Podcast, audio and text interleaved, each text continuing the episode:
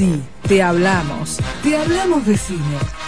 Teresita Rey comenta películas porque gracias a Dios es, es viernes. Thank God it's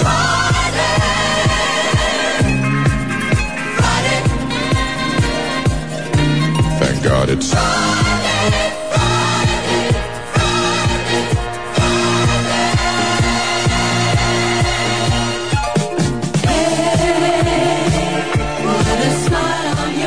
Tere, ¿cómo estás? Bien, bien, ¿y ustedes? Bien, acá estamos, cerrando la semanita. Ah, cansados. Y sí, sí, pero esperándote ansiosos porque como Juan Cruz dijo que mañana va a llover, viene la peor de las tormentas, no se puede salir a la calle, hay que estar encerrados, cuidarse.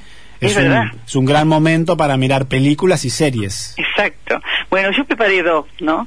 El método Kominsky, este que es la tercera temporada, y una película belga, porque recordás que hace dos semanas eh, yo recomendé, no sé si vos la viste, eh, Ferry, ¿la viste? No, no, no. No, porque cuando te la recomendé hacia a grandes trazos, te dijiste que te gustaba el tema. Sí, pero Bueno, no.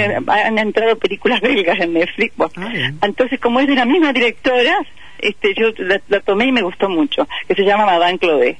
Vamos con el método Kominsky. A ver. Que, que está, eh, bueno, está producida por Michael Douglas, dirigida por Andy Tennant, la interpreta también Douglas, Alan Arkin, Sarah Baker y Catherine Turner. Bueno, es la segunda temporada de esta serie, mejor dicho, es la tercera temporada de esta serie. Eh, ya cuando la segunda pues, temporada que se estrenó en 1900, ay, en el 2019, No te ganó- apura nadie, así que vamos bien. tranquilos. Ganó dos premios Globo de Oro en las principales categorías. Mejor serie en la terna humorística y mejor actor para Michael Douglas. ¿Está en Netflix, Tere? Está en Netflix, vea, mira, vela, es la que te ponderaba tanto Tenenbaum. A Tenenbaum le gustó mucho, a mí también. A mí me gusta mucho el humor fino, el humor raro. bueno, eh, eh, eh, pero ¿qué pasa? Llegó la pandemia y la muerte de Alan Arkin. Y, y, que era factor, factor fundamental de la dupla, porque era que él y, Michael Douglas que movilizan toda la trama. ¿Cómo podrían continuar con la historia? Claro. Supongo que se le presentó todo un problema a los productores, pero lo lograron, manteniendo la línea del guion que se asienta en las complejidades de la así llamada tercera edad. Es- recordemos que las anteriores temporadas se desarrollaron dos líneas narrativas.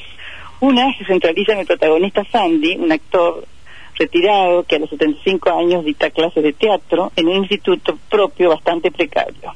El otro personaje importante es su amigo, Norman, interpretado excepcionalmente por Alan Arquis, un hombre mayor que Sandy, un tanto irascible, dueño de una importante agencia de representantes de actores, casado hace 46 años con una mujer que fue una actriz famosa y que en las dos primeras temporadas está muriendo de cáncer. Bueno, Sandy se ha casado dos, tres veces y de su primer matrimonio tiene una, una- hija treintañera, Mansi, buena, cariñosa, linda y muy gorda. Ella se encarga de la administración del instituto. Su amigo también tiene una hija, Seth, de alrededor de 40 años, a la que vive internando en institutos de rehabilitación por su inclinación a la bebida y a las drogas. Está espléndida en ese papel Nancy Trevis, la que fuera una doctora en Doctor House, la que estaba enamorada de Doctor House. Para los que vieron la serie. Pues, Es, increíble el, el contraste que entre- hay entre ese papel y el otro, ¿no? Bueno, en la otra línea argumental, mucho más débil que la primera, se destacan los alumnos del instituto, todos chicos que trabajan en lo que en lo que sea, con tal de estudiar teatro y llegar a ser famosos, ¿no?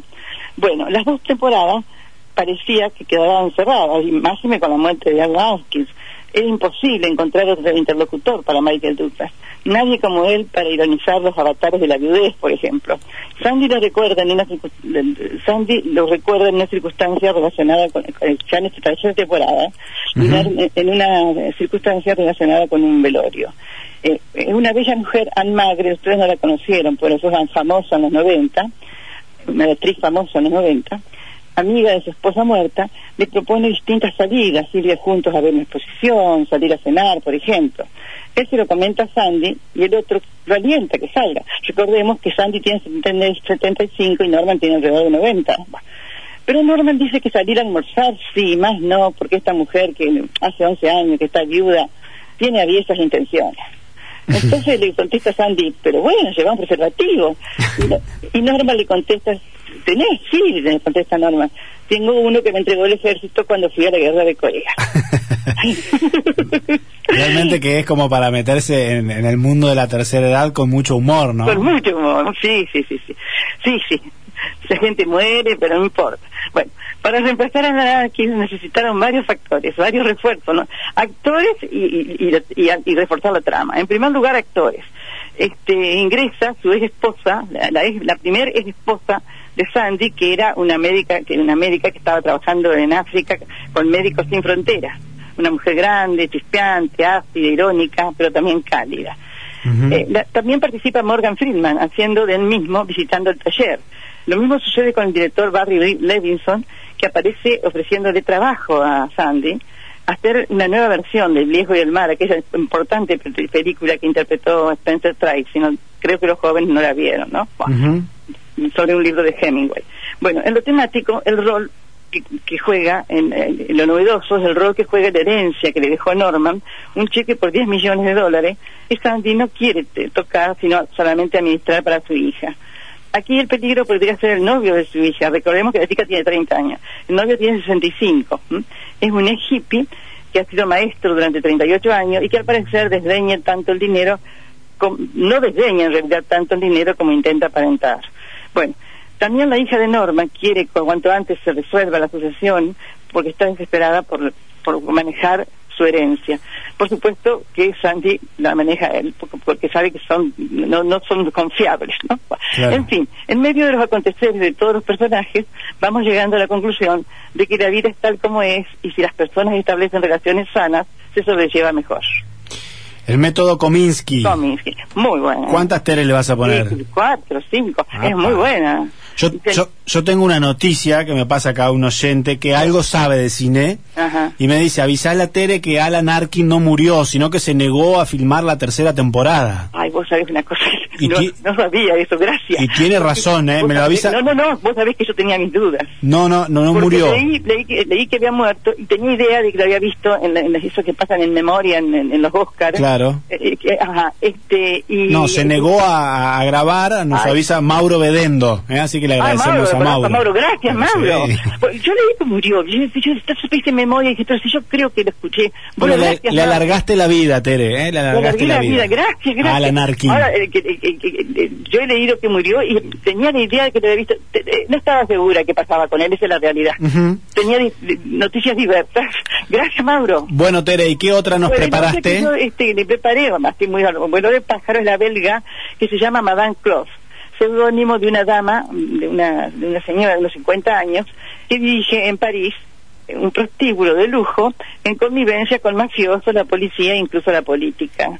Es de la misma directora de Ferdi, Cecilia Bertheder, la que maneja la historia con la firmeza de un hombre y la psicología de una mujer. Después se van a dar cuenta por qué, cuando la vean. A mí me gustó mucho también. Y es muy interesante entrar en otros mundos, porque cada, cada país tiene distintas psicologías. Este, en este caso de Madame Club es eh, Yo le pondría, película, le pondría de cuatro estrellas también. pero es película, no es serie. Es película. Película, o sea La que la, la resolvemos en una horita y media. Más o menos, dura de algo así, casi dos horas, casi dos horas. Y est- Una estaba, hora 57 minutos. El método Kominsky son 45 minutos, son, son seis episodios. claro, esta serie Madame Claude está basada en, en una historia real o no? No, no, No. no está bastante real. Muestra, muestra cómo es el mundo de la noche en París eh, en la década del 80, más o menos, y cómo se manejaba la política también en el- con respecto a los prostíbulos. Mm, Bueno, interesante. No, es importante. Así que nos agendamos esas dos. Sí, esas dos. Bueno. Una, una comedia y la otra más bien de suspenso, acción, que tiene una, trama bastante bien desarrollada.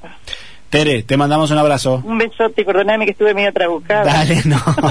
Un Beso todos. grande, chao, chao. Chao, chao.